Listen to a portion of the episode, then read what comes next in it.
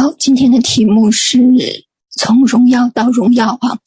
求主亲自的释放他的荣耀在我们当中哈，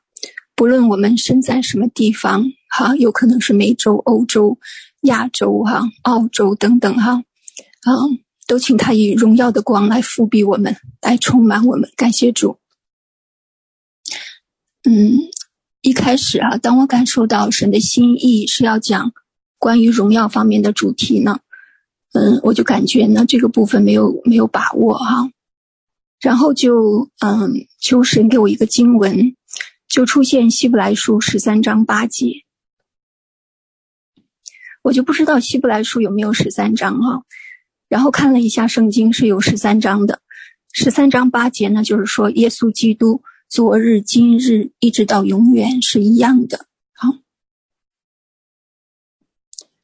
嗯，这个经文对我来说是有一定意义的哈，因为我曾经有一段时间非常喜欢威廉·伯兰汉，他是上个世纪非常出名的彰显神荣耀的器皿。那个经文啊，耶稣基督昨日今日一直到永远是一样的，就是伯兰汉一生所传讲的和实践出来的信息。哈，嗯。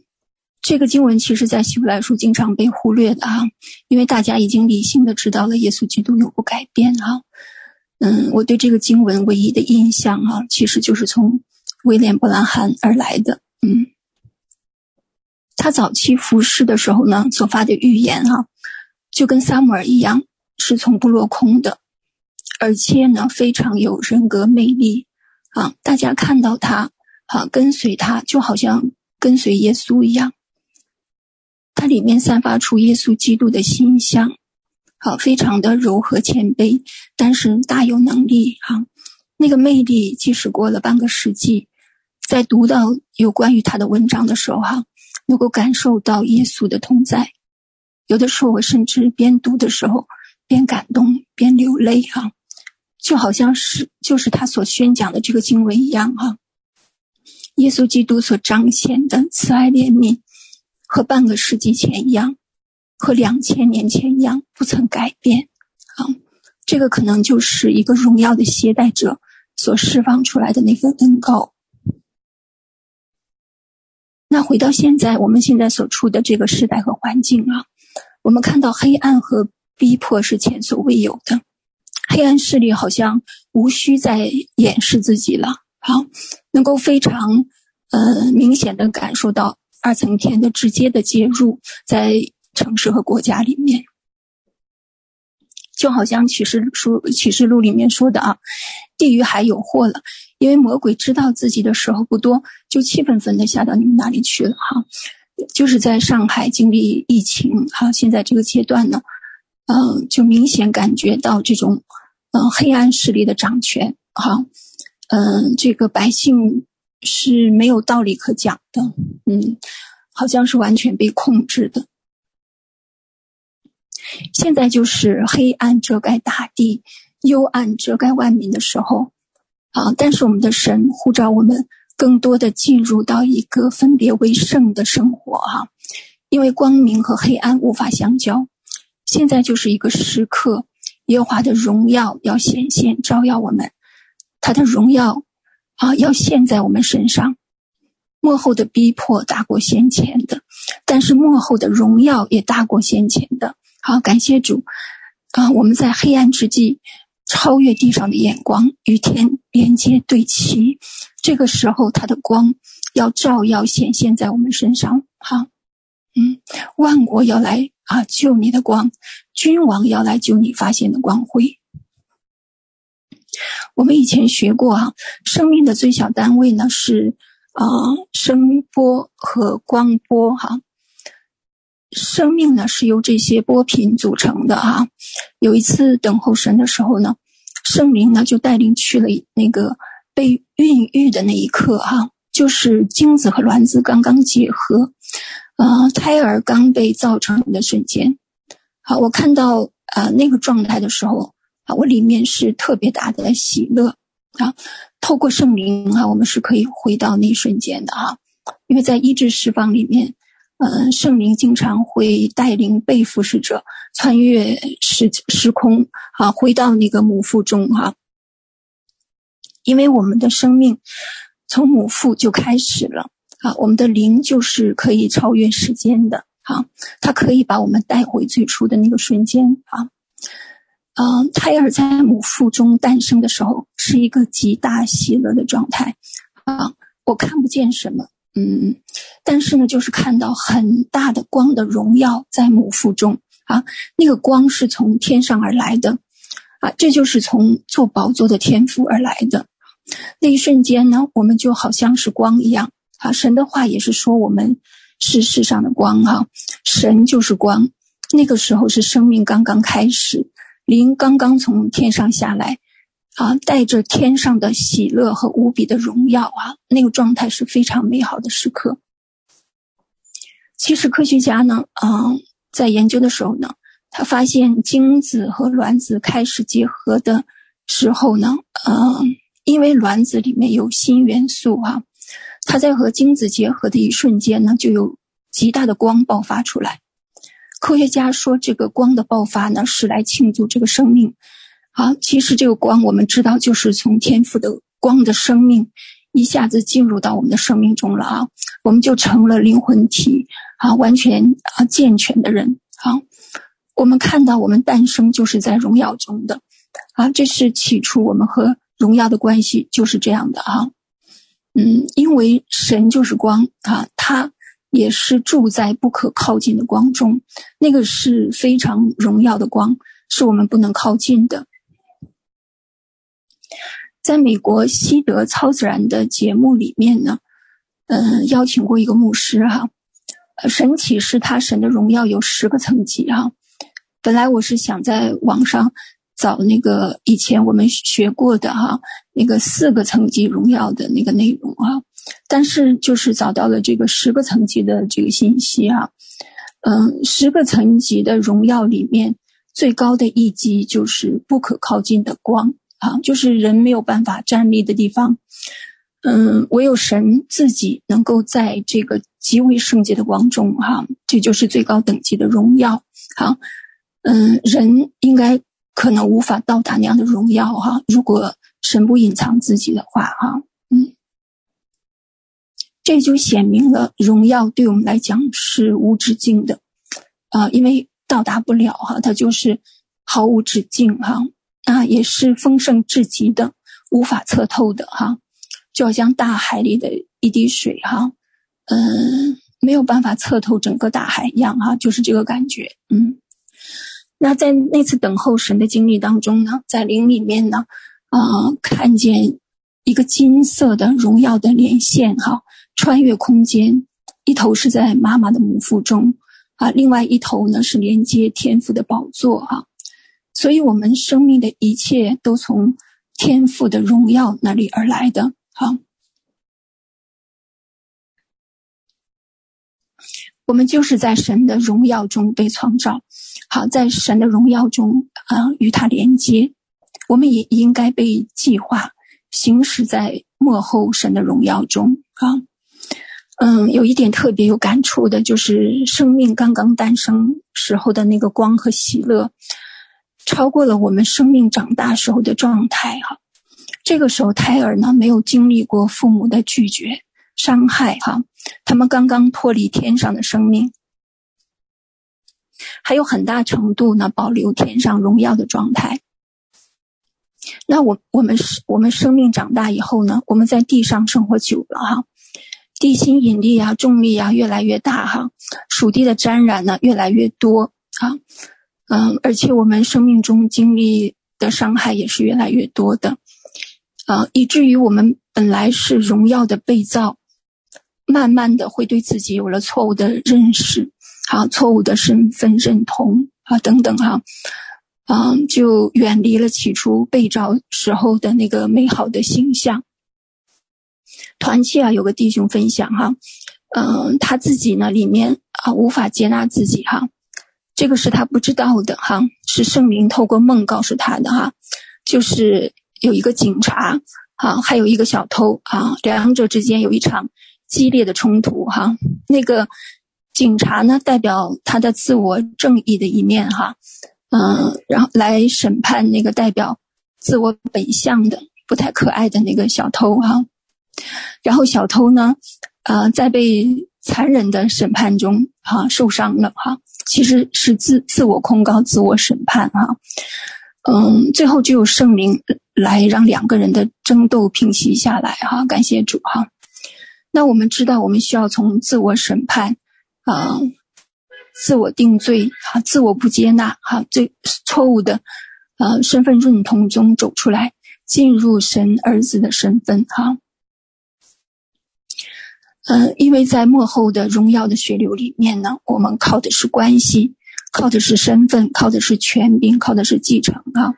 去年有一个梦，就是，啊，讲我们可以靠着与天父的关系，使古墓复兴，死人复活。我们去年环三呢，就进入了古道复兴的旅程哈。这一次啊，南亚之旅呢，也是行在神幕后复兴的浪潮之中的哈。我们就身在不同的地方，有中国大陆的，啊，香港、台湾的、加拿大、美国的、欧洲的、澳洲的、马来西亚的哈、新西兰的等等哈，都可以参与到啊啊这个南亚的复兴当中哈。非常感谢主啊！南亚这个地方呢。我们学地图的时候了解哈，古古印度和文明的这个印度教、佛教啊、伊斯兰教等等祭坛兴盛哈，这些背后的二层天势力哈，也带领参与了这个灵性知觉运动哈，而且地面城市还有一些重点区域哈，形成了很明显的卯宿星祭坛等等等等哈，这些地方都是几千年由堕落天使掌管和布局的。那近代的考古呢，不断。进展哈，很多古遗迹被挖掘出来，嗯，大量的远古文明曝光在白日之下，随之而来的那个黑暗祭坛的势力呢，也被释放出来啊。嗯，我们的任务就好像是属灵的考古学家和侦探啊，把他们的背景啊、对应的这个势力啊、啊等等哈，啊都啊揭露出来。啊，一座座古墓、寺庙、祭坛被打开，啊，里面肯定有腐朽的东西哈，但是也有大量的财宝哈，但是有一些有价值的信息等等哈。那我们的工作呢，就是啊，好像是在这些啊古代人类文明当中，哈，拆毁他们的祭坛，唤醒古墓，使古墓重现生机。释放出神永恒的荣耀和真理的光，好，这是神在世工所做的荣耀的工作，而且我们是参与有份的哈。我们并不是像啊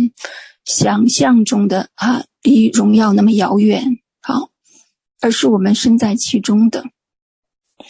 嗯，在事工里面呢，啊，我们和卯宿星打了很长时间的交道哈。嗯，圣经中有三次提到卯宿星啊，约伯记的九章啊，他造北斗、参星、卯星，并南方的密宫，他行大事不可测度，行其事不可胜数。然后在约伯记的啊三十八章十一节，啊，呃，上帝问约伯说：“你能记住卯星的节吗？”能解开参星的带吗？啊，也就是说，卯星的结是能记得住的哈，参星的带是能解得开的啊。那卯宿星啊，所有的星呢是是一个真正的星团，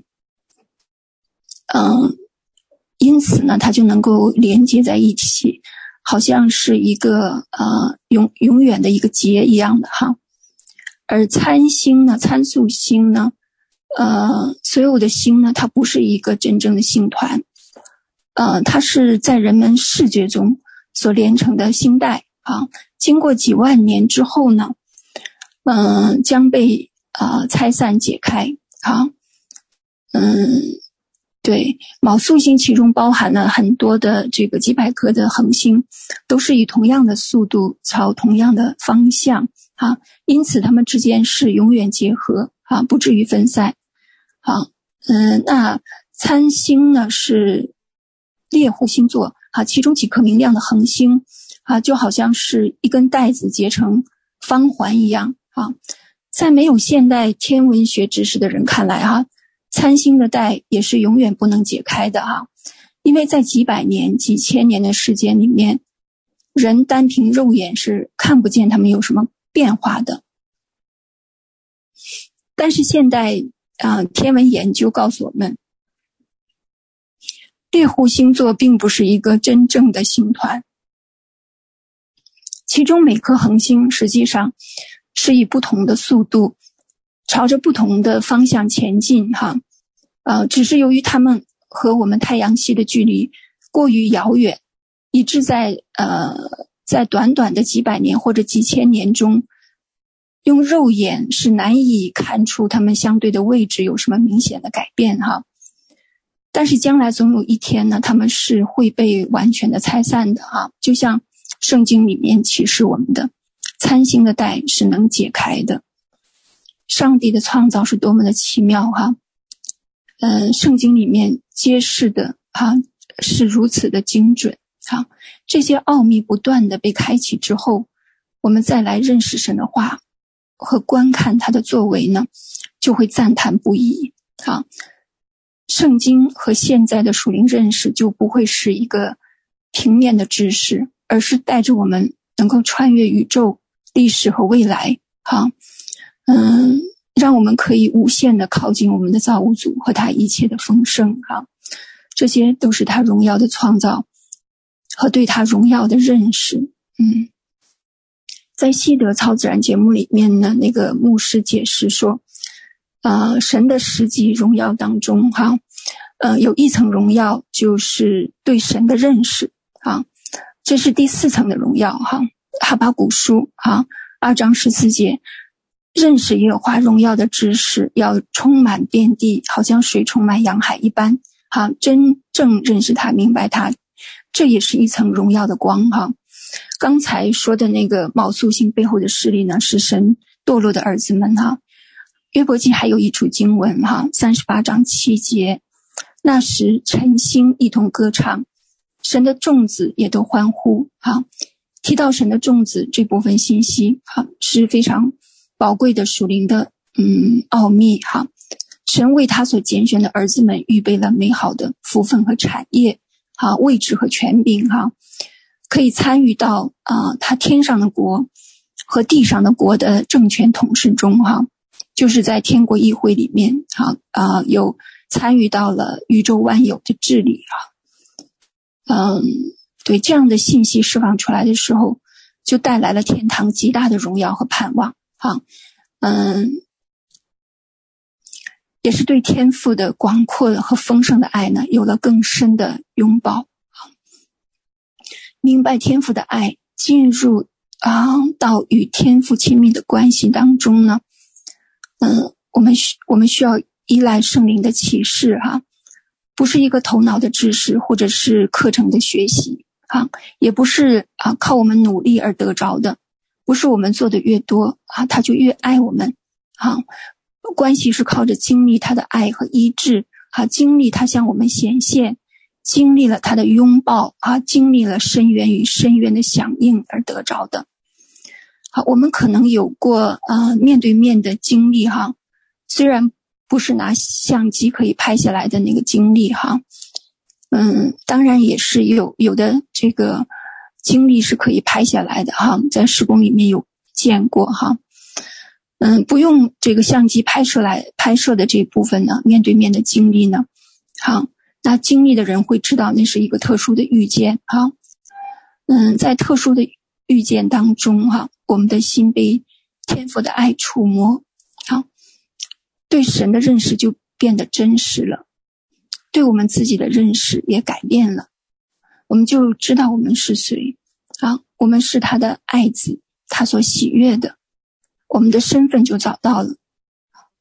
如果我们不知道自己的身份啊，不知道我们是谁，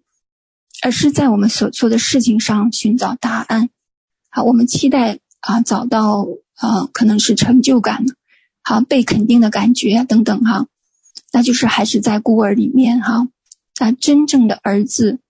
嗯，是不需要赚取肯定的。无论做得好或者不好，好失败与成功啊，我们都是儿子，啊，嗯，我们也不需要靠表现啊来彰显自己，嗯，或者是啊在在父亲的面前啊掩饰什么、隐藏什么等等哈，我们就应该好像在自己家里的时候一样啊，脱下面具啊，穿上最舒适的衣服啊，就是完全放松的那个感觉和自由哈。嗯，是应该非常有安全感的哈。嗯，在这样的关系里面，我们就可以啊彼此的信任啊，将我们的心交出去。在这样的亲密关系中，没有担心、惧怕、哈缺乏感等等，因为我们经历了神的本性是什么？啊，他是信实的，是慈爱的，是良善的，是怜悯的，哈。他的本质就是爱啊，在荣耀领域运行的神的仆人都是没有任何惧怕的，可以大胆放手交给神，完完全全的掌权。这就是儿子和父亲亲密关系带下来的信任。环境让人有些惧怕，好让人跌倒。那我们是靠着与父亲的关系，好。嗯，我们就靠着这个关系，能够带下属天的信心，来打破现实的律哈。这个坚定不移的靠着关系带下来的相信，就会释放出神的荣耀。哈，我们在施工里面看到很多啊神迹奇事的啊彰显哈等等哈，这些都是超自然的荣耀的领域。但是神说这些还不够啊，这只是荣耀的刚刚开始而已。呃，只是第二个阶层，上面还有八个阶层哈。嗯，他不想让我们把眼光放在神迹、奇事、超自然等等，就是这一些吸引我们眼球的这些事情上面。他要给我们启示更多哈。嗯，比如说认识神、与他同行、与他联合等等，都是要高于神迹骑士的荣耀的等级啊，就想到了耶稣哈，让七十个门徒出去赶鬼哈，回来大家很兴奋，因为鬼都被他们制服了。啊，耶稣却说：“不要因为鬼服了你们就欢喜，要因你们的名记录在天上欢喜！感谢主，原来我们的名字被记录在天上，是神对我们最美好的心意哈。”嗯，那被记录的有可能是羔羊生命册哈，因为在这个册子上的人最终可以进入到圣城与主坐席哈，可以进入到这个最后的荣耀哈。嗯，后面呢，圣经就说啊，耶稣当时被圣灵感动哈，呃，欢喜说，呃，父啊，天地的主，我感谢你，因为你将这些事向。聪明通达人就藏起来，像婴孩就显出来。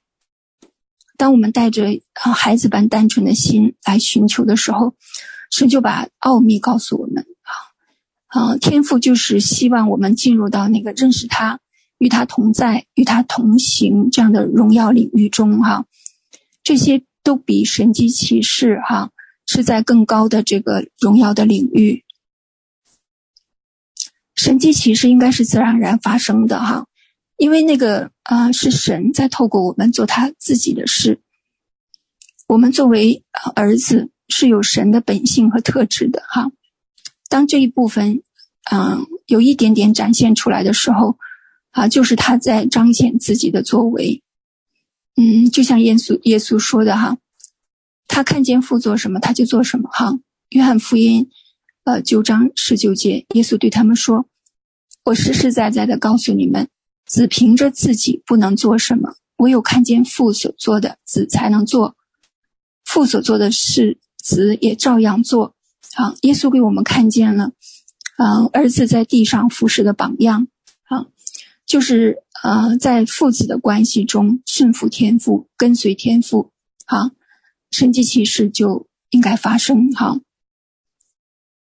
不是子要做什么，乃是将自己交托给天父哈。在这个荣耀领域里面呢，我们就更多的要学习交托，让圣灵做主，好，让圣灵自由的来运行。嗯，让圣灵做主的话呢，嗯，肯定有一些事情是不受我们控制的。可能我们现在要去做一件事情，或者是向神要一个答案哈，但是圣灵可能让我们安静等候半个小时，或者让我们先悔改哈，啊，那嗯，如果圣灵做主的话，我们就要完全的退后，好，我们认为重要的事情都要搁置下来了哈，来配合圣灵的带领哈。嗯，人的这个天然的本性就是喜欢着急，喜欢效率哈，喜欢神快点说话，快点发指令，好，我们要快点做，快点完成等等，好，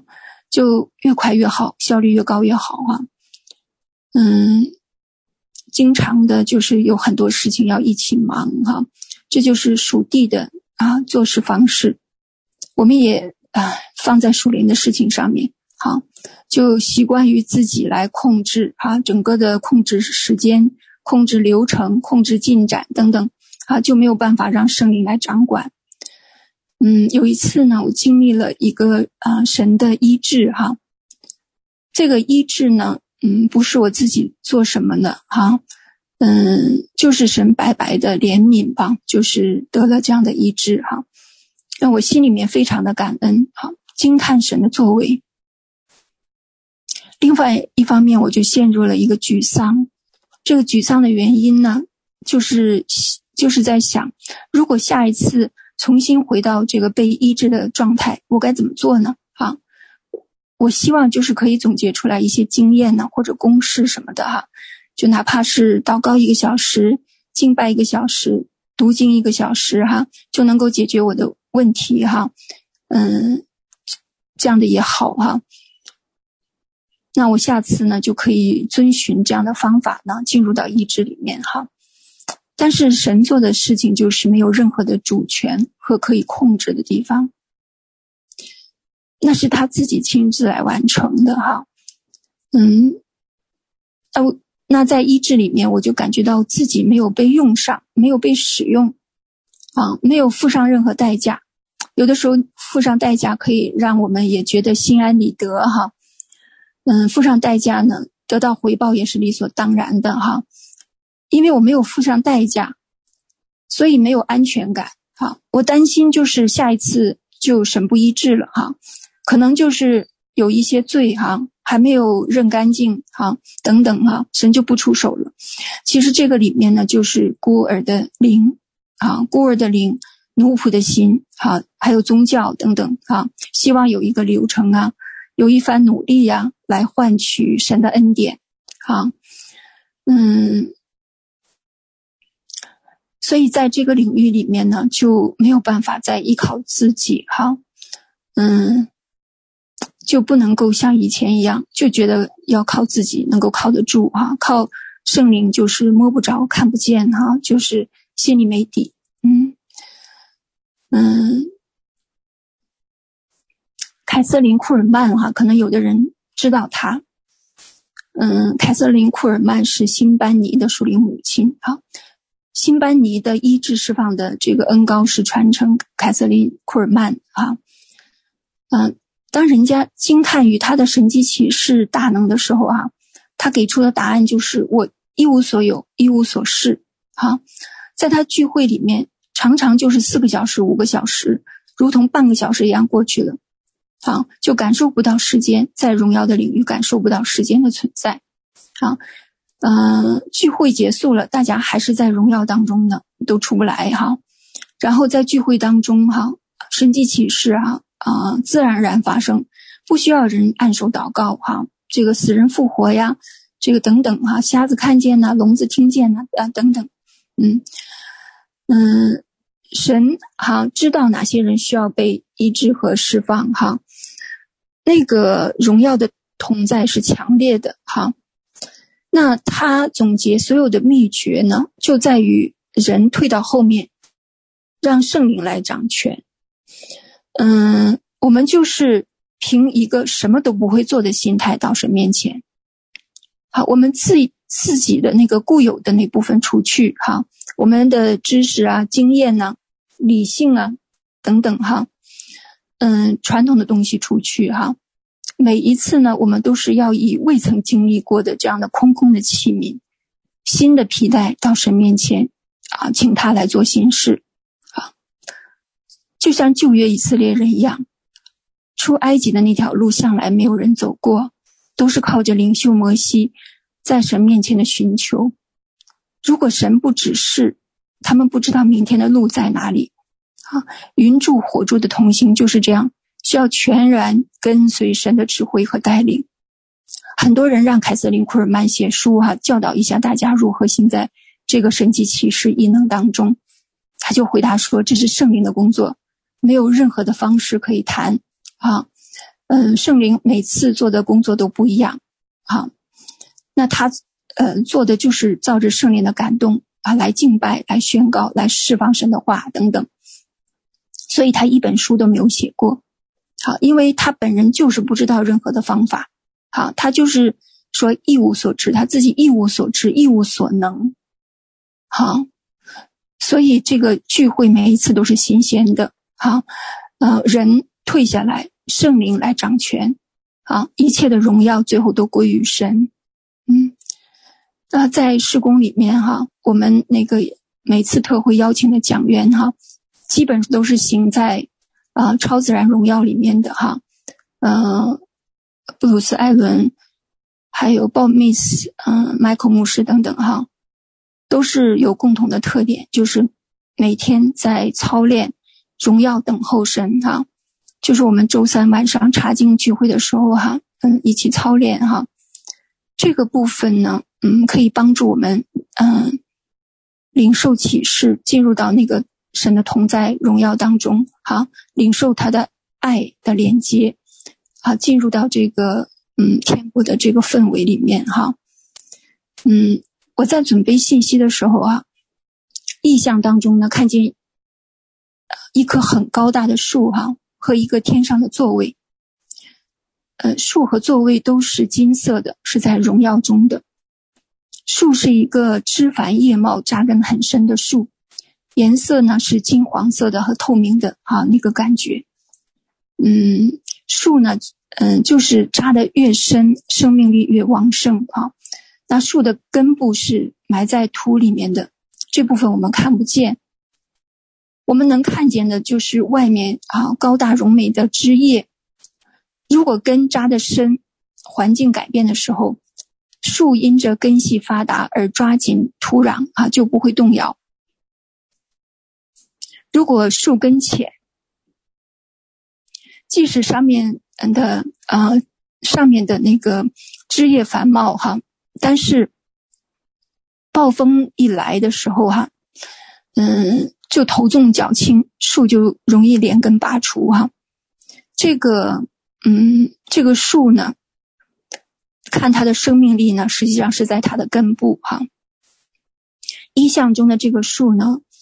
嗯，可能是代表了我们从内而外所发出的生命。和呃，这个与它连接的这个关系哈，我们就是要下向下扎根，向上生长，埋得越深，呃，时间越久，生命力越旺盛哈。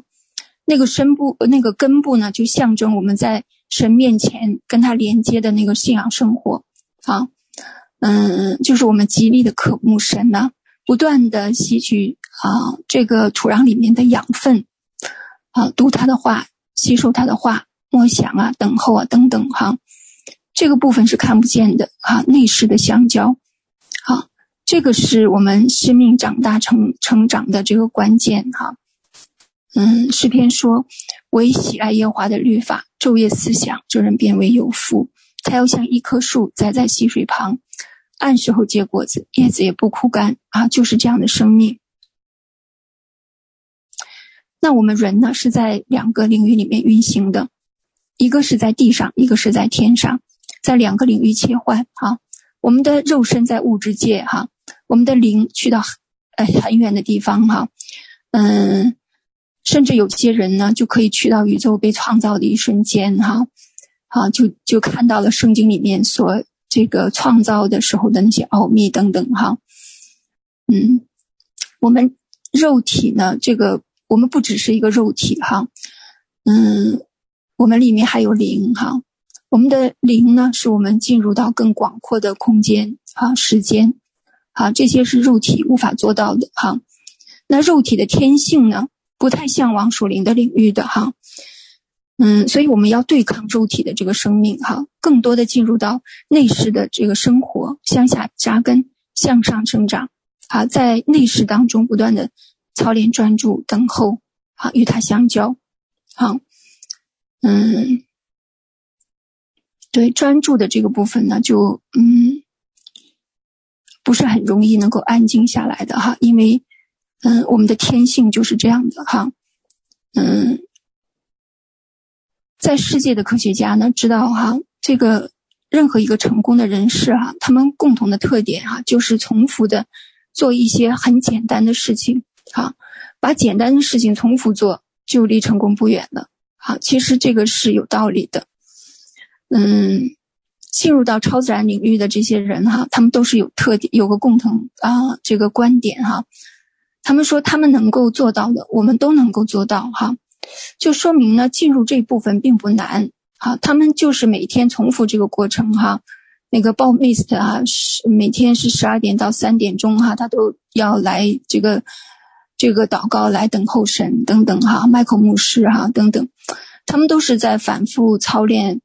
嗯，专注等候啊，哈，思想思想神的话呀等等，哈，与神连接，好。当我们心思意念都放在他的身上，或在他荣耀的上面的时候，哈，就被他荣耀同在充满啊！这样的一个专注的连接呢，就打开属天的门户，哈，嗯，这个专注的时间有可能很短，哈，一秒钟有可能，哈，那我们的心思哈就被拉到其他的地方去了，啊，那我们需要再重新回来，啊，更久时间的专注，哈，当然这些哈都是这个。都是在圣灵的带领当中哈，每个人的操练可能不同哈，每个人就是按照啊圣灵活泼的带领哈，带到他面前哈，嗯，那有一部分呢就需要啊警醒的，就是我们现在这个生活的时代呢，非常容易失去焦点，哈，很多势力会影响到我们的专注，嗯，本来发达的网络和数字化的生活。是应该要方便我们的，但是呢，我们却发现，嗯、被他们捆绑了啊！每天在手机上各种 APP 哈、我们就忙碌哈、然后各种的消息、广告啊等等，让我们没办法安静下来。那我以前呢，曾经喜欢看一些小视频啊，比如说钓鱼啊、赶海呀、还有那个房车旅游啊等等哈、在里面找一些意外的乐趣哈，其实每个视频就是几分钟而已哈，时间不长啊，但是商家就会知道你喜欢什么哈，你看完一个，它就会自动跳下来，跳出来下一个，然后类似的就会一直不停的看啊，等我们发现自己上当的时候哈，两个小时已经过去了，嗯，就是，呃，嗯，小我们的时间就这样的被大大消耗哈。团契里面有一个弟兄哈，休息的方式呢，就是在手机上哈看一看一下小说哈，据说是对属灵征战还有一定帮助的哈。后来呢，看了几个月呢，还没有看完一部小说哈，才发现这个小说竟然有呃三四千集呀，哈，像不像那个圈套一样的哈？一旦进去就把人套住了，哈，夺走我们的时间，好，而且夺去的。是我们对神的渴慕和热情，这些都需要警醒的哈。相信大家在这些这些方面上，啊、呃，有的人可能有共鸣，嗯。那所以我们的生命呢，如果渴望深深的扎根下来，就要抵挡很多仇敌的引诱诱惑哈。这样呢，我们才能够更加的专注在神的身上哈，来啊、呃，更多的与他连接哈，来领受啊他的这个心意哈。领受天上的启示，哈，嗯，他就会向我们打开，哈，他的这个计划和蓝图，嗯，嗯，圣经最起初的荣耀，哈，是在伊甸园里的，好，亚当和夏娃生活的地方非常的美，哈，呃，空中的飞鸟，水里的鱼，各各各样的这个野地的走兽，哈，嗯，河流哈环绕在四维，地上有金子啊、珍珠啊、红玛瑙等等，哈，亚当啊可以给动物起名，这些都是从上帝智慧和荣耀彰显哈而来的。但是亚当和夏娃选择了智慧树的果子，以至于与神隔绝，神的荣耀离开他们啊，被迫离开了伊甸园。我们作为亚当和夏娃的后裔，也与他们一同一起担当他们错误的选择而带下来的后果。我们也与伊甸园的那个生命树无缘了。啊，其实我们是比较无辜的，因为我们还没有机会做选择，就就已经与神隔绝了哈。我们看到神拣选以色列子民，哈，一遍一遍的想把他们带回到他的身边，基本上都是失败了。好，两千年前，啊，神亲自降临，实行拯救，现在就到了我们最后一代了。现在在这个现在的季节里面，啊，神透过他的先知使徒和与他亲密同行的仆人们，要把我们重新带回到他的荣耀中，就像在伊甸园一样。甚至超越伊甸园的爱和同在。当我们在他无限的荣耀中认识他的时候，我们发现伊甸园的爱，他从来没有放弃，那是他第一段美好的爱。如果旧约的以色列是他第二段感情，那么新约的教会是他第三段的爱。他在等候他末后的爱人能够回归到他的爱中来回应他。对于这个纯洁的爱和付上代价的爱，他给了我们一个典范。这个爱不容有任何的掺杂，它必须是唯一的。好，希望得到我们的全部。哈，在亚当夏娃和他的关系断绝之后呢，他就一直想要找回从前失落的感情。我们看到以诺在荣耀中与神同行。最后被神接走了，他就是一直想要找到像以诺这样的人，好与他一同行走在他的荣耀中，让他的里面得到满足。他和以色列的爱情中没有得到满足。好，在天上宝座的荣耀中，啊，有四活物，有众长老，有众天军天使，哈，昼夜不停的敬拜和赞美。但是这些荣耀还不足以填补他的心。他在等候我们，好，我们这些幕后的心腹，好，等候我们来寻求他、渴慕他，进入他的荣耀的同在中来认识他。他的爱是祭邪的爱，不能有一点掺杂，所以他一直要试验他的爱人是否对他是忠心的。好，所有的爱情都是需要被试验的，没有经过试验。不知道这个爱情是否可靠，没有试验就无法知道这个感情是否可以持守到底。好，经过试验才知道那个心是如何的。经过患难，我们才能够说这个人是不是真的爱我们。好，经过引诱和诱惑，我们才知道这个人对我们是不是忠心的。所有的患难夫妻都是经过了艰难痛苦啊，甚至是经历过死亡的考验。透过痛苦、眼泪和死亡，才明白那个爱的宝贵。所有经历的试炼，就是为了让爱成熟，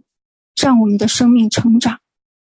让我们的生命啊可以长大，啊以至于可以进入到他的荣耀中。我们的意志力、我们的忍耐、我们的忠贞，都是在各样的试炼当中成熟的。好，我们我们必须要有这样的经历，哈。必须明白他的心意。好，伊甸园起初的爱是美好的哈，亚当夏娃享受着与生俱来的爱，但是这个爱没有经过考验，或者说没有经得住考验啊，就失败了。好，当我明白为什么伊甸园中放那棵让人吃了就死的树的原因之后呢，我就更加的明白和珍惜他的爱。好，但是亚当夏娃当时不明白这个。啊，他他们得到这个爱太容易了，好，他们那个时候不不够认识他们的爱人，好，他们不知道这个爱是需要专注的，是需要专心的，是需要胜过引诱和诱惑的，哈。所以我们必须要经历试探和试炼。好，亚当夏娃起初失落的部分，要在我们身上来成就。我们现在所经历的和接下来好幕后即将经历的一切环境，好就可以当做是那个操练。好，我们现在的确也是正在经历这样的试炼中，好环境中，好各样的困难中。好，那我们就是要坚定的来相信他，依靠他，持守啊对他的爱。好，我们彻底的需要明白的是，他为了让让他的心腹成为啊圣洁。无瑕的忠心的心腹哈，能够进入啊到他永恒的荣耀的，好进入到他为我们所预备的那个天上的座位呢，他必须要使心腹经历过试验和试炼。好，呃，看看我们的心内如何？好，生命记八章二节，你也要纪念耶和华你的神在旷野引导你这四十年，是要苦练你、试验你，要知道你心内如何。肯守他的诫命不肯，好，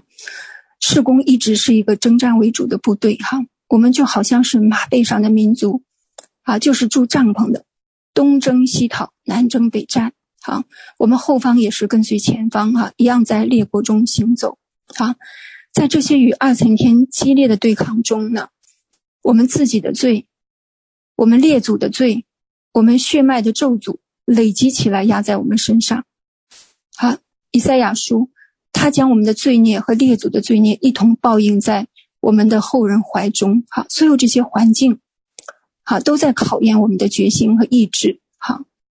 因为我们所从事的任务的特殊性呢，哈，真的是更能够检验出是否是忠心的。哈，我们在这里的都是经历了不少的考验。哈，那在事工里最让我感动的，哈，嗯，征战经历呢，并不是对付高阶势力，而是。呃，大而是飞机护航，哈，就就是呃，尤其是在这个飞机已经抵达了，哈，护航已经结束了，啊，或者呃，剩下最后的清关了，提取行呃这个行李的这个部分，啊，那个时候基本上已经经历了十几个小时的方言了，呃，灵力和体力哈，已经疲惫不已，这个时候是最考验人的。如果是打高阶呢？大家兴奋不已哈，摩拳擦掌啊！但是为取行李祷告哈，我们里面哈不一定就是能够有这样的热情哈。在刚刚结束的这个护航中哈，我就非常的感动哈。早上啊，家人五点多就上线哈，到了晚上八点多哈，我们在群里询问大家哈，可以跟到什么时候哈？嗯，因为那个时候也不知道什么时候结束哈。就想说飞机应该是已经到了哈，但还没有什么消息哈。呃，所有当时在线的家人哈，基本上回复说哈，可以啊跟到最后哈，或者就是服服从安排哈。我们就特别感谢这些手握最后一棒、坚持到底的战士们哈。明明知道已经没有重头戏了哈，还是愿意上线支援，坚持到底。在这个过程当中哈，能够检验我们的焦点。是不是在神的托付上，还是我们以为的那个重要的任务上面？哈，好，或者我们认为哈啊，能够得荣耀的那那部分呃事情上面哈，因为在神的眼中呢，没有大小之分。哈，我们的人的眼光呢，会把处理高阶权势作为荣耀来看待哈，但是神的心意哈，就即使是让我们做清洁卫生的工作哈。只要是神的托付，都是荣耀的。好，就好像啊，雷克乔纳哈在末日决战中讲到一个流浪汉哈，他一生只传了一个福音，没有做成啊伟大的什么伟大的事哈，啊，就是去爱那个酒鬼和啊醉汉，好，呃，可能是我们那些看不起的啊。最后呢，他就为醉汉献出了生命，在我们看来非常的不值得。但是神却把他放在了最荣耀的位置，就是王的座位。好，这个流浪汉曾经在街上传福音，雷克乔纳看见他衣衫褴褛，哈，认为他这种人传福音呢，就是来拦阻人信福音的。啊，他他一直认为哈，只有像他这样的有有着高学历呀、体面的工作呀、有充足的智慧呀，才可以啊传福音让人信服的哈。但是就是这样的一个居无定所、餐风露宿的流浪汉，竟然是神眼中的王。我们不得不反思一下我们自己的啊，这个内在的信仰哈，与他的心意对齐哈。以弗所书，他叫我们与耶稣基督一同复活，一同坐在天上。这个就讲到了天上的那个座位哈。其实神早就预备好了啊，我们在母腹中，他已拣选我们，呼召我们哈，把我们一生的计划都已经设计好了。我们是啊最后一代，马上要站立在这个世界的末了，好，等着我们经历了这个生命的成熟和得胜之后呢，就要进入到他最终的荣耀啊！荣耀呢有十个等级哈。那个牧师说哈，他自己哈已经在第六个等级了，哈，就是敬畏神的荣荣耀，就是敬畏神这个这个荣耀的等级。后面还有四个荣耀啊，就是与神同行的荣耀，啊，与神面对面的荣耀哈，与神联合的荣耀。最后一个就是啊，不可靠近的光的荣耀。我就在想说，我进入到第几个等级了哈？嗯，那就发现一个等级都没进入哈，可能还是在零点五哈那个阶段，或者还不到零点五哈。但是不管怎么样，我们都是走在了这个荣耀的旅程当中了。啊，我们从一开始认识神到更多的认识神，这就是一个从荣耀到荣耀的过程。好，摩西在出埃及记三十三章说，他要求神彰显他的荣耀给他看。哈，摩西曾经在山上四十昼夜，四十昼夜至少两个四十昼夜的不吃不喝与神同在。哈，这个是啊面对面来认识神的，但是他还是想要得着神的荣耀。可见那个荣耀就是毫无止境的，啊，连摩西都还没有满足。我们就更加的不满足哈，就更加的渴慕他啊，注目在天上的那个荣耀当中哈。感谢主哈，我们生在荣耀中，长在荣耀中，好，我们的灵也是需要被这样的荣耀充满而得着满足的。越是在黑暗中，越是要得着他的荣耀。黑暗遮盖大地，幽暗遮盖万民，耶和华。要显现照耀你，他的荣耀要现在你身上。万国要来救你的光，君王要来救你发现的光辉。感谢主，我们已经行走在从荣耀到荣耀的旅程中，我们即将回到神起初为我们预备的那个位置上，就是在天上那个荣耀的座位，就是神为。做王掌权的儿子们所预备的位置，好，感谢主。嗯，我今天的分享结束，谢谢大家。